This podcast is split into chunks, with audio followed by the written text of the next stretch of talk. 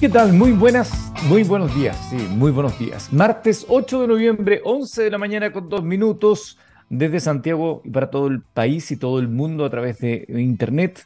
Por cierto, saludamos esta edición de Minería del Mañana a través de txsplus.com.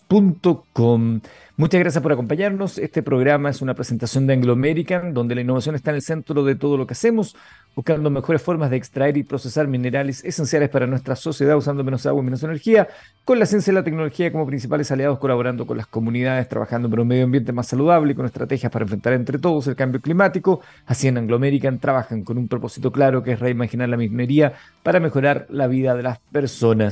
Hoy estaremos conversando, cuando más o menos el reloj marque las 11.40, con el académico del Departamento de Geología de la Universidad de Chile e investigador asociado del Centro de Excelencia en Geotermia de los Andes, Fernando Barra. No por el temblor de esta mañana, sino por un estudio, una investigación de académicos de la Universidad de Chile que lideran la primera revisión internacional de depósitos de óxido de hierro apatito. ¿De qué, se, ¿De qué se trata el hierro apatito? Es parte de lo que vamos a conocer el día de hoy. Yo también tengo mucha curiosidad de qué se trata todo esto. Entiendo que es un primer eh, artículo a nivel global, de larga, larga duración, pero hay mucha curiosidad y quiero, quiero compartirla con ustedes más adelante acá en nuestro programa. Como siempre, eh, agradeciendo, por cierto, la sintonía de aquellos que nos ven en vivo y también de aquellos que se suman luego en nuestros podcasts. Todo esto lo puedes encontrar en nuestra página web www.txsplus.com. Así que estaremos conversando con Fernando Barra en un instante. Y saludo, por cierto, a la gente que no, se conecta con nosotros a través del Instagram, arroba Silva, donde hacemos esta primera parte en conjunto, donde hablamos de otras cosas también. Todo lo que hablamos de ciencia, innovación, tecnología está vinculado eh, indefectiblemente con la minería. No es posible una cosa sin la otra. Vamos a recorrer el mundo, ¿les parece, amigos de Instagram? ¿Les gustaría ir a mm, conocer las pirámides de Egipto? Probablemente uno de los misterios más grandes de la humanidad. La gran pirámide de Giza, por ejemplo, ahora está al alcance de tu mano. Si es que no has ido alguna vez al Cairo y has entrado en ella, hoy día la puedes conocer a través de un tour virtual. Los faraones egipcios siempre quisieron convertirse en dioses en la próxima vida y para ello construyeron templos y tumbas en formas de pirámides llenas de objetos de valor. lo que nunca esperaron es que un día esas enormes estructuras en realidad sí pasarían a otra vida, que es la vida digital. Están ubicadas en la meseta de Giza, a 18 kilómetros de la capital de dicho país, que es el Cairo, y estas pirámides atraen a numerosos turistas, básicamente porque no solo son los monumentos más importantes de Egipto, sino que también los más antiguos del mundo. Estas construcciones funerarias se edificaron bajo el mandato de faraones de distintas dinastías. Allí eran momificados e introducidos junto a sus pertenencias más preciadas, con la esperanza de que trascendieran de alguna manera en su último viaje. Y aunque no se conoce el detalle exacto de su construcción, se estima que empezaron a construirse por allá por el año 2500 a.C., para que más o menos se hagan una, idea ¿no? de cuánto tiempo ha pasado. De hecho, con su construcción aún alberga cientos de enigmas en términos de ingeniería. Las de Giza son tan impresionantes que los científicos de hoy día aún no tienen idea concreta, cierta, ¿no? Hay teorías de cómo pudieron levantar semejantes estructuras con los medios de la época. Hay varias teorías, una más aceptadas que otra, desde aquellos que creen que fueron naves espaciales hasta aquellos que han tratado de dar respuestas a través de documentales que usted podrá encontrar en diversas plataformas o en YouTube. Bueno, hoy el museo de Giza permite justamente a los internautas adentrarse en la gran pirámide de Giza en 3D y con imágenes, imágenes esféricas en 360 grados. Eh, vamos a ver algunas imágenes, pero desde ya les digo que es Giza con Z, punto con D final, donde pueden encontrar la, este tour virtual, que lo pueden hacer de forma gratuita. Giza, con Z, giza.mused, con D final.org. Bueno, esto es un proyecto presentado por, por Muse, o Mused, como les decía yo, que permite conocer, y es un viaje maravilloso. Cualquier usuario puede realizar gratuitamente desde su casa esta, este viaje el creador de esta recreación en tres dimensiones se llama Luke Hollis y explica que esta iniciativa eh, no es más que, comillas, comillas, el resultado de un proyecto de verano que consistió en escanear en 3D todo el interior visitable de la Gran Pirámide para luego hacer este montaje. Claro, no, no se puede conocer toda la pirámide, hay muchos secretos todavía en ella. Tal y como eh, ha sido comentado en algunos eh, sitios de noticias internacionales, el escáner láser utilizado fue un Leica BLK que captura imágenes esféricas completas en 20 segundos. Y luego el montaje se hizo con otra plataforma llamada Meter Pro 2 que permite crear el visualizador web y los recorridos. Luego se añadió con la librería de diversos eh, sistemas y así se fue desarrollando este viaje. Mused o Mused o Mused es una plataforma creada por humanistas digitales y bibliotecarios con décadas de experiencia en la creación de tecnología para bibliotecas y museos. De hecho, durante la pandemia, muchas galerías, recordarán ustedes, y lugares turísticos confiaron en los recorridos virtuales y exhibiciones digitales para llegar a sus audiencias. Y plataformas como esta le dieron impulso al fenómeno que hoy conocemos de las eh, galerías de arte virtual. La plataforma alberga también otras rutas digitales magníficas como es el Templo de Luxor o la tumba de la reina Meresank III en Giza también. Es, yo hice el recorrido, quizás no lo he hecho entero, es difícil precisarlo porque tiene algunos desvíos, pero es realmente interesantísimo y muy, yo no conozco las pirámides en, en persona y me parece una muy buena manera de calentar motores para tratar de estar allá. Les reitero la página web guisa con Está bueno, para que se entusiasmen ahí en, algunos minutos y lo puedan echar un vistazo. Vamos a hablar de mm, un hecho policial que tiene que ver con las criptomonedas. ¿Ustedes alguna vez han tratado de meterse en el mundo de las criptomonedas? Hay cierto temor, hay algunas personas que consideran que ya es tarde, que los que se metieron al comienzo son los que la hicieron definitivamente. Aparecen criptomonedas, desaparecen, incluso las más estables como Bitcoin, por ejemplo, han sufrido eh, caídas interesantes en su eh, valorización. Pues bien, las criptomonedas se roban también, sí, son bien seguras y todo, pero se las roban y no son poco frecuentes y son muy rentables para que aquellos que los perpetran, para los eh, ciberladrones. El Departamento de Justicia de Estados Unidos anunció ayer nomás, o antes de ayer, que acaban de lograr recuperar uno de los mayores criptobotines de la historia y lo han hecho casi 10 años después de que se produjo el delito. Les cuento un poco, el año 2012 James Song logró hackear un sitio que se llamaba Silk Road, que esta era una tienda online, pero que estaba ubicada en la dark web, porque ahí se vendían drogas, armas y todo aquello que sería imposible encontrar en, no sé, Mercado Libre, ¿o no? Bueno, en aquella época los ataques a esta red eran bastante frecuentes y Song logró sustraer algo más de 50.000 bitcoins que luego transfirió a varios monederos bajo su control. Sus fotos eh, posteriormente en redes sociales eh, fueron apareciendo y lo mostraban a este sujeto, eh, James Song, en yates, con aviones privados, en partidos de fútbol americano utilizando las mejores ubicaciones, rodeado de mujeres y de luz.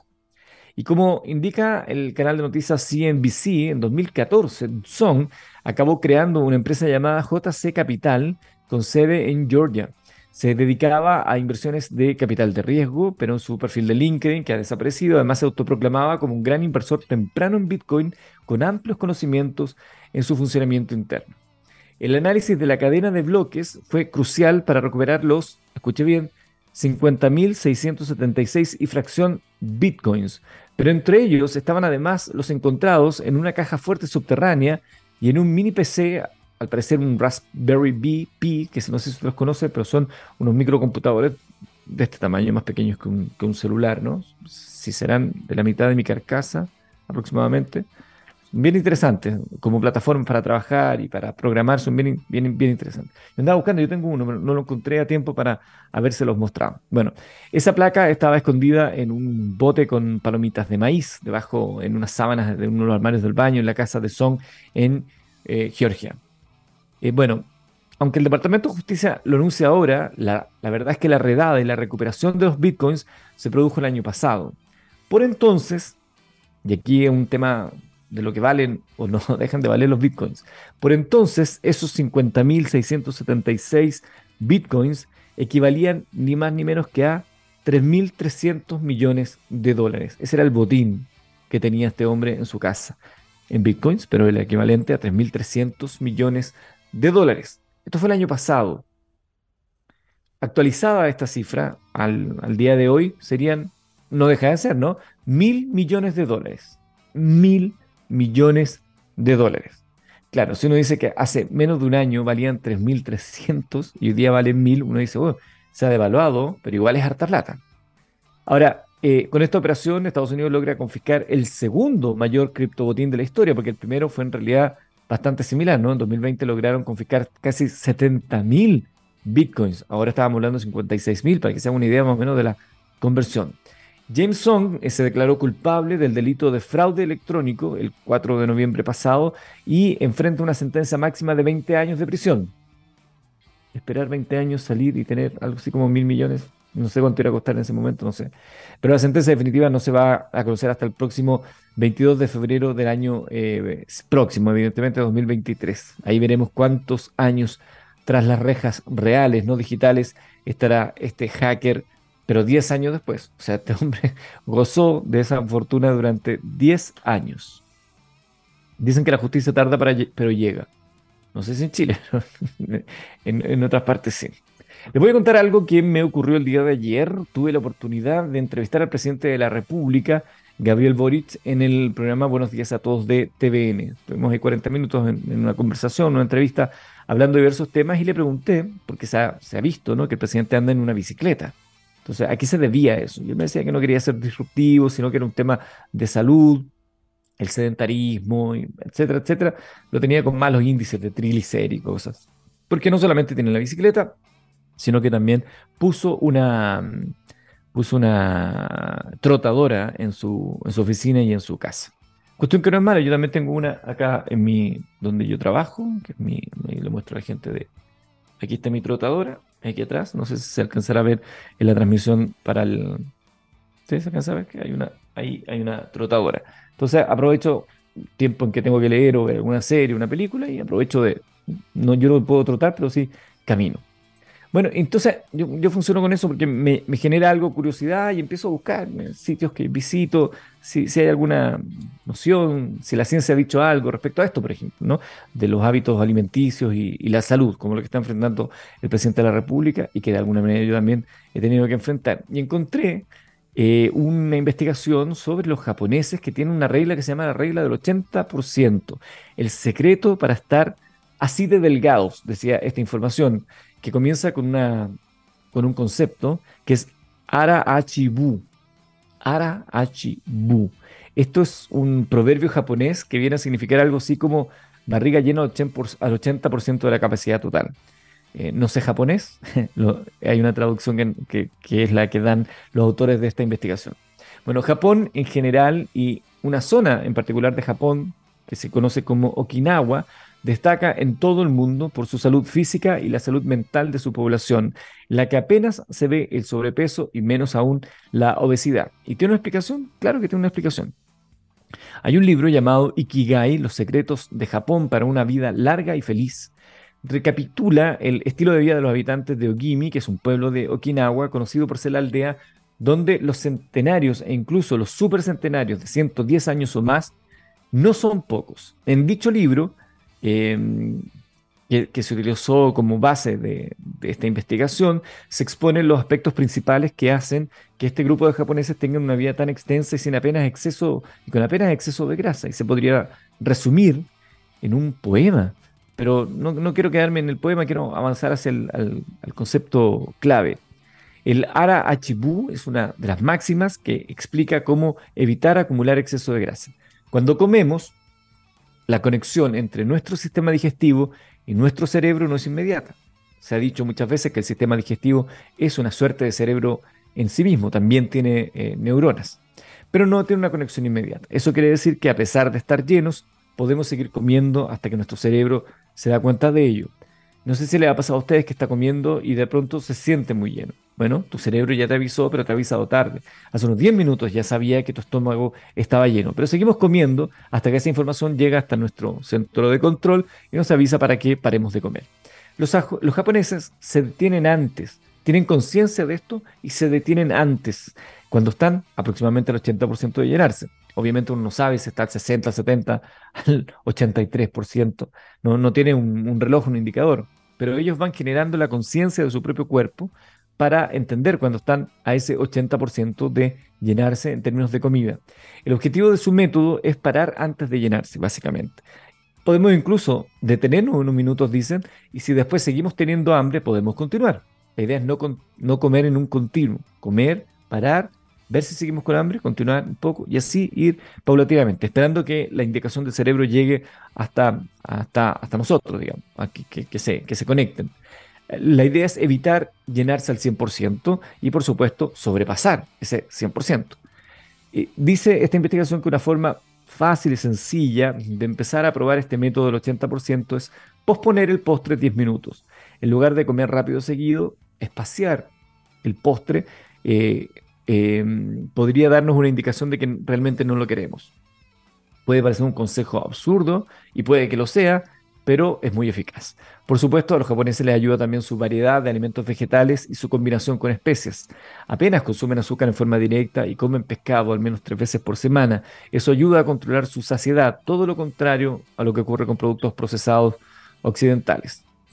Eh, Héctor García y Frances Miralles, autores de este libro que yo les he dicho previamente, eh, contrastaron cómo prácticamente todos los ancianos japoneses de la región tenían un huerto. El huerto es el ejemplo perfecto de que lo simple es muchas veces más eficaz.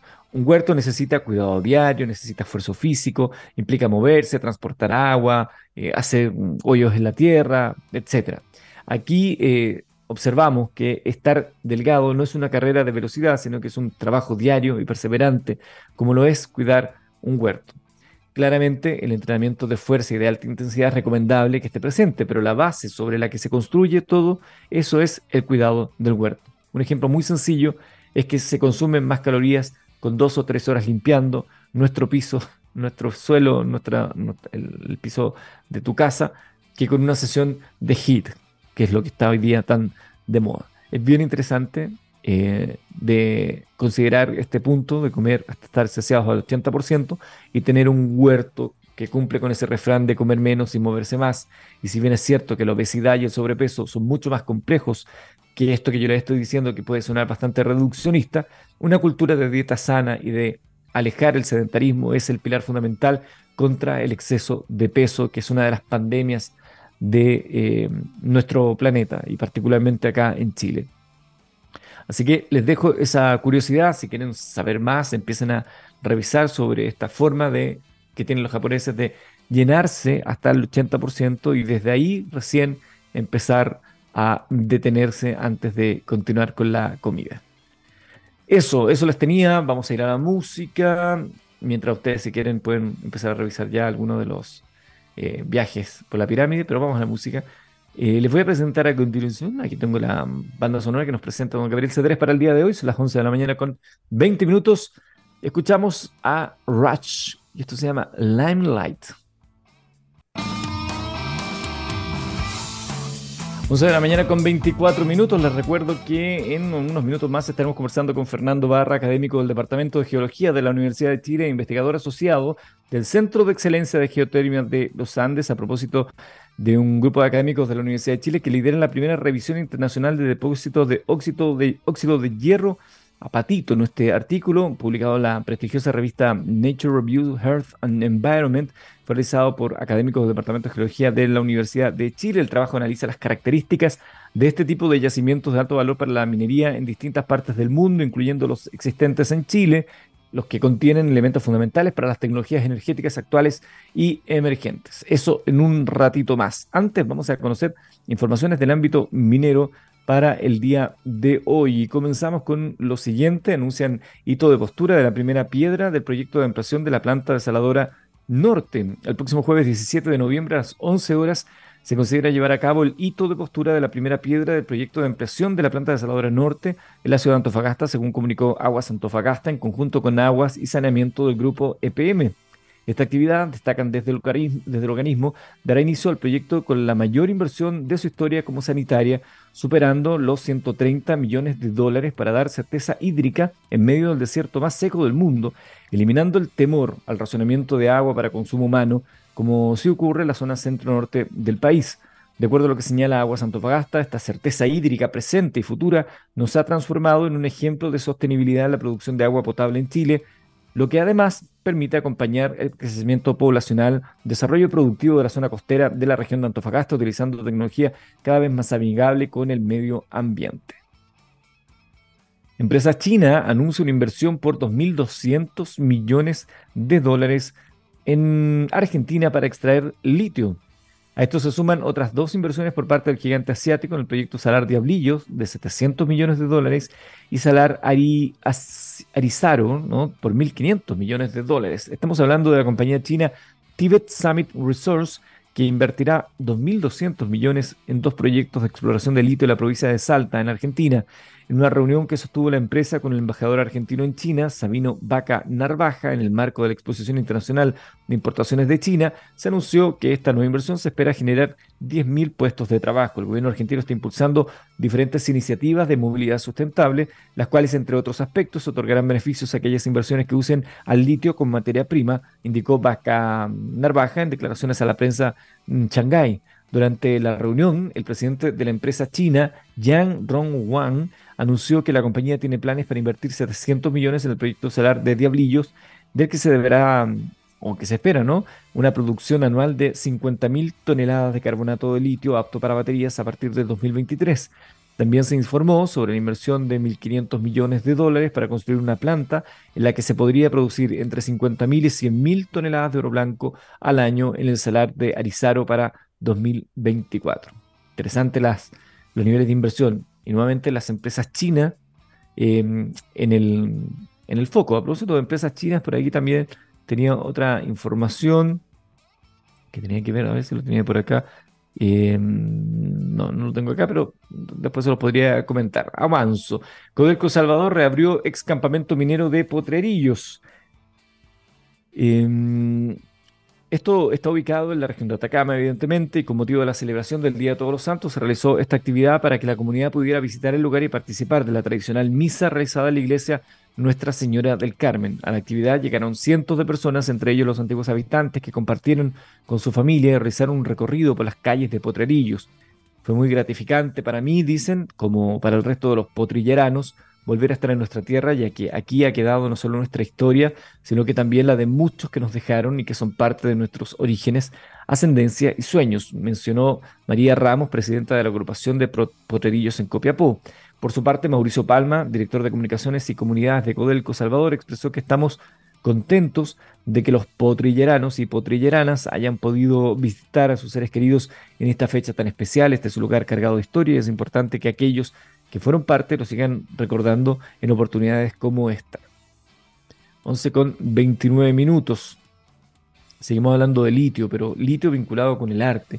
Una muestra dirigida por la arquitecta Malé Uribe que invita a repensar sobre el valor de las sales generadas en el proceso de producción de litio en el salar de Atacama acaba de ser presentada. Imaginarios de la sal es el nombre de la muestra dirigida por la arquitecta que les mencioné recién, más, eh, con más de 900 obras de arte y diseño y más de fabricadas a partir de sales generadas en el proceso de producción del litio en el salar de Atacama. Es la primera vez que se realiza este tipo de reciclaje en el país, mediante el que se busca invitar a repensar el valor de este importante mineral, evidenciando que la economía circular de la, de la, minería también puede ser una acción de arte. Buscamos resignificar minerales procesados por la industria minera para construir nuevas narrativas en torno a nuestros recursos geológicos, dando a conocer sus procesos y usos históricos. Establecer esta colaboración con Albert Marley ha sido un paso gigantesco porque quiere decir que podemos abrir futuras rutas en conjunto y hay un potencial muy grande, dijo Malé Uribe. ¿En qué consistió este proceso? Bueno, les cuento. El litio producido por la planta salar de Albemarle se produce gracias a un proceso de evaporación natural de la salmuera, que es 10 veces más salada que el agua de mar.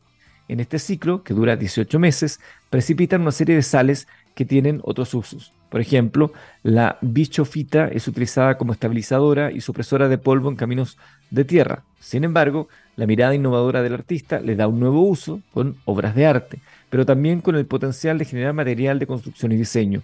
Estas sales son las que fueron utilizadas por la arquitecta y la Universidad Católica para fabricar las piezas que están expuestas en esta muestra. Para Albert Marley es muy importante hacer este tipo de alianza estratégica ya que nos permite mostrar a más personas el valor del litio indicado. Diputado denuncia contaminación sin control por parte de minera Mantos Blancos de esta manera, sin control. Esto es lo que dice el diputado independiente de la bancada radical liberal Sebastián Videla, que denunció a la minera Mantos Blancos, propiedad de la multinacional Mantos Cooper, y la cual se encuentra ubicada en Antofagasta y Calama, a un costado de la Ruta 5. A través de un video subido a redes sociales, Videla confirmó que existe una evidente contaminación por solución con cero, em, con cero medidas de, mitigación y contaminación del suelo con químicos. La situación es gravísima. Hoy día acá esta empresa no cumple con una medida mínima de mitigación del cuidado medio ambiente. Vemos posible ácido o un químico que está justamente en el medio ambiente. Vemos polvo en suspensión que afecta constantemente esta ruta. También agregó que existe un hundimiento de la autopista por la mala operación de la faena de Antofagasta. Por estos motivos, el diputado anunció que llevará este caso a la Comisión de Minería, de la cual él forma parte, para que así se fiscalice la situación que él denuncia. En su cuenta llamada arroba ciudadano Videla pueden encontrar el video, esta es una cuenta en Twitter, el video donde él está desarrollando esta inspección. Es el diputado Sebastián Videla, arroba ciudadano Videla. Otra más, 11.32, canadiense Astra adquiere el 100% de un proyecto de oro de SQM. La junior canadiense Astra Exploration firmó un acuerdo de compra definitivo con SQM, Sociedad Química Minera de Chile. Con este documento, la compañía podrá adquirir el 20% restante en el proyecto de oro Pampa Paciencia, que está ubicada a menos de 15 kilómetros de Sierra Gorda y de Spence. Actualmente Astra controla evidentemente el 80%, según lo que les había dicho, la expansión estratégica y la adquisición del 20% restante de CQM en el proyecto Pampa Paciencia es un desarrollo extremadamente positivo para Astra Exploration, amplía nuestro punto de apoyo estratégico en este distrito epitermal emergente del norte de Chile. Este es un hito importante para Astra y nuestros accionistas, mencionaron los directivos de dicha compañía. El contrato de compraventa expresa que Astra adquirirá la participación mediante la emisión de 1.455.208 acciones ordinarias de la compañía a un valor atribuido cada acción de 174.625. Estamos hablando de 127 mil dólares. El cierre de la transacción eh, contemplada eh, con el acuerdo de compra está sujeto a la aprobación de TSX Venture Exchange. Así que podría tener un único controlador entonces este proyecto de oro gracias a esta compra de Astra Exploration. Y lo último, sí, esta sí que es la última, el litio lideró las exportaciones chilenas no tradicionales durante el mes de octubre, de acuerdo con las cifras del Banco Central entregadas a octubre del 2022. El intercambio comercial sobrepasa los 169.176 millones de dólares, lo que representa un crecimiento del 12% en relación a los primeros 10 meses de 2021. Entre los sectores que explican esta expansión se encuentra el litio, que tiene un aumento de 5.654 millones de dólares. Luego el salmón, abonos, yodo, cerezas frescas, tableros de fibra de madera y carne de ave. Eh, también destaca el alza del óxido de molibdeno. 11 de la mañana con 34 minutos. ¿Qué tenemos en la música? Tenemos a Jack White. Y esto se llama A Tip from You to Me, una propina de ti para mí. Te regresamos. 11 de la mañana con 38 minutos y ahora sí ya saludamos a Fernando Barra, él es académico del Departamento de Geología de la Universidad de Chile e investigador asociado del Centro de Excelencia en Geotermia de los Andes. Bienvenido Fernando, muchas gracias por acompañarnos acá en nuestro programa. Muchas gracias Eduardo por la invitación. Eh, es interesante lo que vamos a hablar porque yo creo que para muchos de nosotros es, eh, significa algo totalmente nuevo y no, nos salta la curiosidad. Ustedes son parte de un estudio muy relevante de los académicos de la Universidad de Chile, a eso me refiero, que lideran esta primera revisión internacional de depósitos de óxido de hierro apatito. Por favor, traduzcamos en primer lugar, Fernando, para todos aquellos que nos ven, ¿qué son estos depósitos de óxido de hierro apatito? Sí, bueno, primero yo creo que es importante entender de qué, estamos hablando. Estamos hablando de depósitos minerales. Y para entenderlo, ¿cierto? ¿Qué es un depósito mineral? Básicamente es una concentración anómala de ciertos elementos que encontramos en la corteza. Si esta concentración anómala es lo suficientemente alta, ¿cierto? Y si las condiciones económicas son favorables para extraer estos elementos, entonces vamos a tener una mina. Ahora, estos elementos, que puede ser, por ejemplo, el hierro, ¿cierto? El cobre, eh, se pueden combinar con otros elementos formando minerales. Y de esa manera nosotros podemos tener los óxidos de hierro, óxidos de cobre, o bien sulfuros de, hierro o sulfuros de eh, cobre que se combinan, ¿cierto?, con azufre en esos casos. En, en, este trabajo en particular, entonces, estamos enfocados a los óxidos de hierro, ¿cierto? particularmente minerales que se denominan magnetita, fundamentalmente, y que se encuentran formando depósitos en lo que es la cordillera de la costa.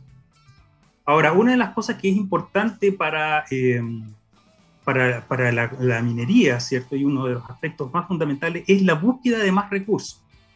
Y para eso, eh, específicamente, eh, los geólogos y las geólogas que se dedican a la exploración tienen por finalidad encontrar y buscar nuevos recursos, ya sea de cobre, oro, hierro en este caso, ¿cierto? Pero también de otros elementos.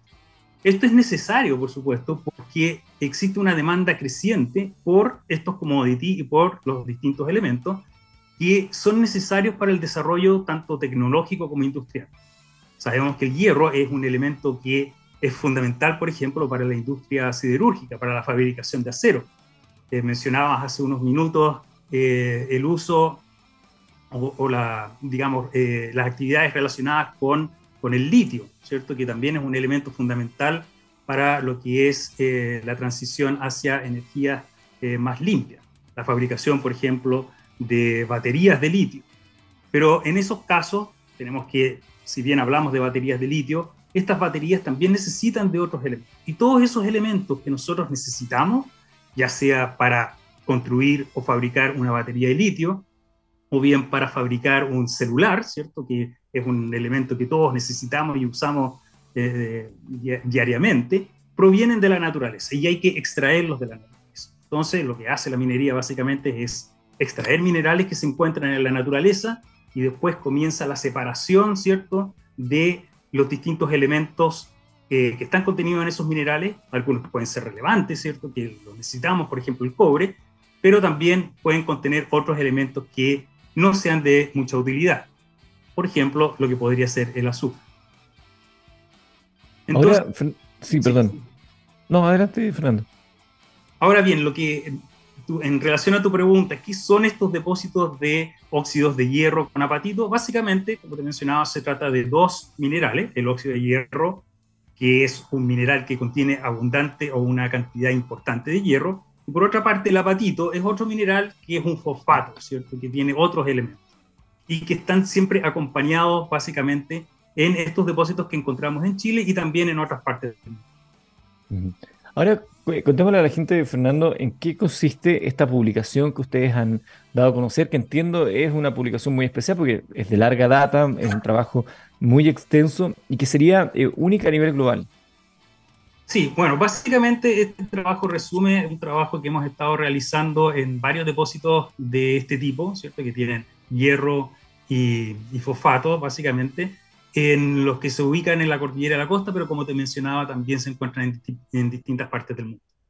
Eh, como te mencioné, la exploración es fundamentalmente una de las eh, tareas más fundamentales, ¿cierto?, necesarias para la búsqueda de nuevos recursos. Y en este trabajo lo que nosotros hacemos básicamente es resumir un modelo ¿cierto? de formación de cómo se forman estos yacimientos. Es decir, es necesario, como una herramienta ¿cierto? para la exploración, entender cuáles son los procesos geológicos involucrados en la formación y básicamente la concentración de grandes cantidades de hierro o bien también podría ser grandes cantidades de cobre, como lo que ocurre en estos yacimientos que encontramos fundamentalmente en la zona norte y centro del país. Digamos, hablamos de los yacimientos tipo pórfido, cuprífero, eh, de Chuquicamata, Escondida, Coyahuasi, por nombrar algunos. Entonces, básicamente, lo que tenemos aquí, ¿cierto?, es un resumen de un nuevo modelo que explica la formación de estos yacimientos o de estas concentraciones anómalas de óxidos de hierro. Y la finalidad, por supuesto, es que sirva como una herramienta para la exploración entendiendo cómo se forman los procesos que están involucrados, uno puede en terreno tratar de reconocer dónde encontramos las evidencias de estos procesos y para eventualmente eh, proceder en lo que es una etapa de exploración eh, que requiere, por ejemplo, más. Mira, muy interesante, sobre todo esto último que acaba de decir Fernando Barra, nuestro invitado al día de hoy, académico del Departamento de Geología de la Universidad de Chile, porque estoy mirando aquí de reojo algunas de las preguntas que llegan y varias preguntas dicen eso, claro. ¿Cómo se sabe dónde explorar? ¿Cómo, cómo se llega a la conclusión de que ahí debajo hay, algo te da un indicio de que ahí podría haber determinado eh, mineral? Y eso es un poco lo que tú señalabas, eh, que es el trabajo que ustedes desarrollaron. Claro, eh, fundamentalmente muchos de estos depósitos, de estas concentraciones se encuentran bajo la superficie, es decir, pueden estar a cientos de metros e incluso en algunos casos podemos encontrar algunos depósitos que están a un kilómetro o más de profundidad. Entonces, ¿qué es lo que buscamos eh, cuando hacemos exploración? Básicamente son las evidencias, ¿cierto?, de estos procesos en la superficie. Por ejemplo, si tenemos fluidos calientes que generalmente transportan eh, elementos en en solución, es decir, disueltos en el agua, por ejemplo, hay evidencias en las rocas de esta circulación de estos fluidos. Y esas evidencias entonces se apoyan junto a otras herramientas ¿cierto? que se usan en exploración para definir, por ejemplo, dónde, se, dónde, es, eh, dónde podríamos tener una mayor factibilidad de encontrar un depósito mineral. Dentro, dentro del trabajo que ustedes desarrollaron y que es el motivo de esta entrevista, eh, ¿Hay algún hallazgo muy relevante o algo que a ustedes les haya particularmente sorprendido en todo lo que fueron conociendo? Como decías, es un trabajo, una compilación de muchos trabajos anteriores. ¿Algo que les haya seducido particularmente? Bueno, en particular es porque estamos presentando un modelo que eh, generalmente es, distinto, es, em, presenta un avance significativo respecto a nuestro entendimiento de cómo se forman estos depósitos. En general, Aquí estamos combinando dos modelos preexistentes eh, que se confluyen básicamente para generar eh, este nuevo modelo que explica en cierta manera cómo se forman estos depósitos. Ahora, una de las cosas interesantes que también ha surgido eh, de este estudio, mencionado parcialmente, es que, como te mencionaba, muchas veces no solamente tenemos un elemento en particular, sino tenemos varios elementos. Y dentro de estos depósitos vamos a encontrar otra fase mineral que es considerada generalmente algo que no tiene valor económico. ¿ya? Pero al estudiar esta fase mineral, que se denomina pirita, ¿cierto? encontramos que en muchos casos podía contener cantidades importantes de cobalto. Y en mm. este momento eh, existe un gran interés en buscar fuentes alternativas de cobalto porque también es un elemento muy importante en la fabricación, por ejemplo, de baterías de litio. Entonces, eso es uno de los también eh, básicamente eh, fue adicional, ¿cierto?, a este estudio que generó un modelo que esperamos que muchas de, las empresas que se dedican no solamente a la exploración, sino a la explotación de estos yacimientos de, hierro, ¿cierto?, consideren eh, esta nueva herramienta en, en su quehacer. Ahí mencionabas lo del cobalto y toda esta explosión que ha habido de la búsqueda de tierras raras, parte también de importante de este proceso que estamos viviendo. Así es, efectivamente, mira, si, te fijas en el título del, trabajo mencionaba los óxidos de hierro, mencionaba el apatito. Bueno, el apatito, que es un fosfato de calcio, contiene cantidades interesantes de tierras raras, ¿cierto? Y ese generalmente se ha considerado como un elemento, un, mineral, ¿cierto?, que no tenía interés económico. Pero de nuevo, como te mencionaba, eh, aludiendo a la, demanda que existe por estas tierras raras, ¿cierto? que son sumamente indispensables en lo que son los, eh, las nuevas tecnologías, eh, es tal vez interesante empezar a considerar, bueno, si este mineral que está siempre presente en estos yacimientos de hierro es factible económicamente extraer estos elementos, estas tierras raras, ¿cierto?, con un beneficio económico, eso, digamos, es parte de lo que, en cierta manera, eh, es necesario ir desarrollando, ¿cierto?, a futuro por, por las mismas empresas mineras. Es decir, evaluar la factibilidad desde un punto de vista metalúrgico, extraer estos estos elementos que son de interés y si efectivamente son económicamente eh, rentables. Conversamos con Fernando Barra, académico del Departamento de Geología de la Universidad de Chile. Para este estudio, y leo acá en una de las eh, informaciones que ha entregado la Universidad de Chile, Dice, este paper incluye una revisión de datos geológicos, mineralógicos, geoquímicos, isotípicos y experimentales obtenidos tanto por nuestro grupo como de otros investigadores desde la década del 60. O sea, estamos hablando de mucha información que tuvieron que compilar. ¿Cómo se dio ese trabajo? Y entiendo que también hay colaboración de otras universidades internacionales. Sí, es. En general, bueno, la ciencia funciona así, es decir, funciona con colaboración con distintos grupos que en el fondo se, se juntan, ¿cierto? Básicamente para... Eh, digamos, llegar a, un objetivo. En ciencia nosotros nos planteamos una serie de hipótesis y necesitamos realizar una serie de experimentos, observaciones, mediciones, como las que tú mencionabas, por ejemplo, determinación de la composición química de estos minerales.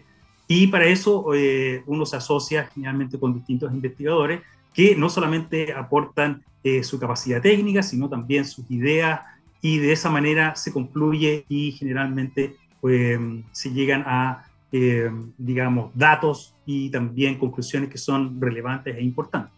Eh, nosotros en este trabajo llevamos ya más de 10 años probablemente trabajando con un grupo de la Universidad de Michigan, por ejemplo, y también, por supuesto, eh, algunos colegas de universidades australianas. Fernando, me imagino que este, este trabajo tan exhaustivo de tanto tiempo, con tanta información, eh, que está siendo muy celebrado ¿no? por la comunidad, empieza, como, como es la ciencia, ¿no? Eh, lejos de buscar, cuando uno busca una respuesta, después empiezan a aparecer nuevas ventanas para nuevas investigaciones o nuevos aspectos de curiosidad. ¿Cómo ha sido en este caso? Bueno, en este caso también y seguimos investigando, ¿cierto? No, no es que se termine la investigación en este tipo de depósitos. Es decir, si tú lo piensas, este tipo de depósitos se forma o se encuentra en nuestro país, principalmente en lo que es la cordillera de la costa básicamente no existen este tipo de depósitos en la cordillera de los Andes. ¿ya? Entonces, eh, una de las, de, las líneas que estamos investigando en este momento tiene que ver que cuál es la relación de estos depósitos con el magmatismo cierto que existió en esa época. Casi todos estos depósitos de hierro en, nuestra, en nuestro país se formaron aproximadamente hace 130 millones de años. Entonces, para formar un depósito mineral tú tienes que tener una confluencia de distintos factores que lleven a esta concentración. Entre ellos tiene que ver con la tectónica, ¿cierto? Eh, el movimiento de las placas. Eh, sabemos que, digamos, eh, estamos en una zona de subducción, ¿cierto? tenemos la placa digamos, Pacífico que se, que se mete bajo el continente y, por supuesto, eso genera no solamente los terremotos, sino también el volcanismo, pero también genera lo que son depósitos minerales en profundidad. Entonces, eh, una de las avenidas que estamos investigando en este momento tiene que ver con la identificación, por ejemplo, de ciertos intrusivos eh, o rocas que están asociados a estos depósitos para ver si hay indicadores que nos puedan eh, señalar si algunos de estos eventos son particularmente enriquecidos o son más propensos a generar un depósito. Acá llega una pregunta. Dices, en general, ah, perdón, se actualizó acá. Si en general los depósitos mineros están vinculados a los volcanes, ¿por qué en el sur de Chile hay poca minería? Bueno, ese, es un tema, ¿cierto?, que siempre ha sido, eh, digamos, algo, algo más difícil de, saber. Es decir, sabemos que efectivamente tenemos una alta concentración de depósitos en la zona norte. Eh, en el sur es poco lo que se ha investigado en general respecto a estos depósitos. Hay una cobertura que, que es de, vegetación que, que, es bastante importante, em, pero sí existen algunos depósitos no tan grandes como los que son en la zona norte, ¿cierto? Pero hay que considerar que la evolución del, del territorio em, es eso, es decir, ha ido cambiando a través del tiempo. No es que se estén dando o se hayan formado todos los depósitos al mismo tiempo. Como te mencionaba, por ejemplo, estos depósitos de hierro se formaron hace 130 millones de años, pero si uno piensa los depósitos de cobre, los grandes depósitos de cobre que tenemos en el norte, por ejemplo, eh, Chuquicamata, Escondida, Coyahuasi y muchos otros, se formaron aproximadamente hace 30, 35 millones de años. Y tenemos otros grandes depósitos, por ejemplo, el Teniente, ¿cierto? Andina, que se formaron aproximadamente hace 5 millones. Entonces, nuestro, nuestro, nuestro país, ¿cierto?, tiene una larga costa que ha ido evolucionando a través del tiempo pero las condiciones no son exactamente iguales a todo lo largo del territorio. Entonces hay pequeñas diferencias, ¿cierto? Que, y como te mencionaba, tiene que haber una confluencia de distintos factores geológicos para tener estas grandes concentraciones. Y por supuesto la investigación eh, es parte de eso, es decir, encontrar cuáles son esas condiciones, por qué tenemos grandes depósitos en el norte y por qué en el sur no tenemos tanto de estos depósitos. Puede deberse a distintas condiciones tectónicas que no se dieron en forma eh, tan tan fuerte o tan clara como en la zona norte, ¿cierto? Y también, por supuesto, es que hay variaciones a nivel, digamos, eh, regional, ¿cierto? A nivel de continente, en que, por ejemplo, cambia la velocidad de subducción de algunos eh, de, la placa o cambia el ángulo de subducción.